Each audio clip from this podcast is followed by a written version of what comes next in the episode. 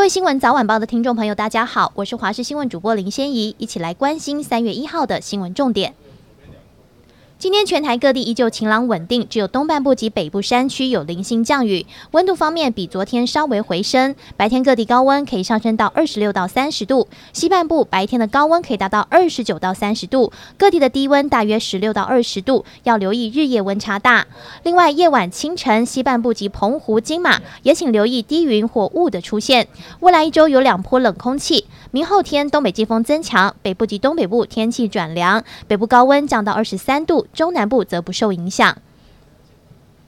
俄罗斯发动入侵乌克兰，今天进入第六天。双方代表团昨天在白俄罗斯与乌克兰边境展开谈判，之后各自返国进一步磋商，预计近日内将举行第二轮谈判。不过战事并未因此停歇，乌克兰第二大城哈尔科夫同一时间也再度遭到俄军炮击，造成十一名平民死亡，四十四人受伤。乌克兰政府二月二十七号估计，自俄罗斯入侵以来，已经知道有三百五十二名平民遇难，包括至少十四名儿童。联合国二十八号则估计有一百零二名平民丧生，包括至少七名儿童。乌克兰总统泽连斯基二十八号也正式签署乌克兰申请加入欧盟的文件，并要求乌克兰能根据欧盟的特别程序，立即获得成员国资格，以抵抗俄罗斯的侵略。一名欧盟高级官员表示，欧盟领导人可能会在三月的非正式峰会上讨论乌克兰加入的可能性，并补充这个问题对于乌俄就结束战争的谈判非常重要。然而，其他欧盟官员指出，加入欧盟的过程需要数年，且不存在所谓的快速通关程序。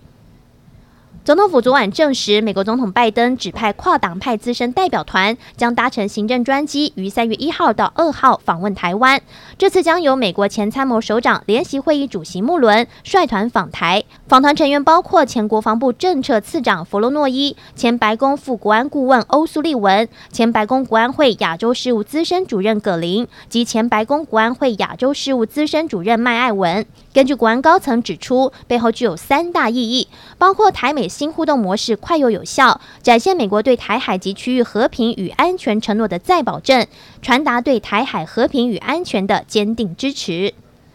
桃园市中立殡仪馆附近的一家礼仪公司员工按二零六二一，昨天确诊，经卫生局匡列家人采检，就读平镇区新街国小的三名子女，昨天晚间采检结果呈现阳性，因此匡列新街国小师生及家长采检，一共采检两千四百九十七人，其中七百三十位阴性，其余的陆续采检当中。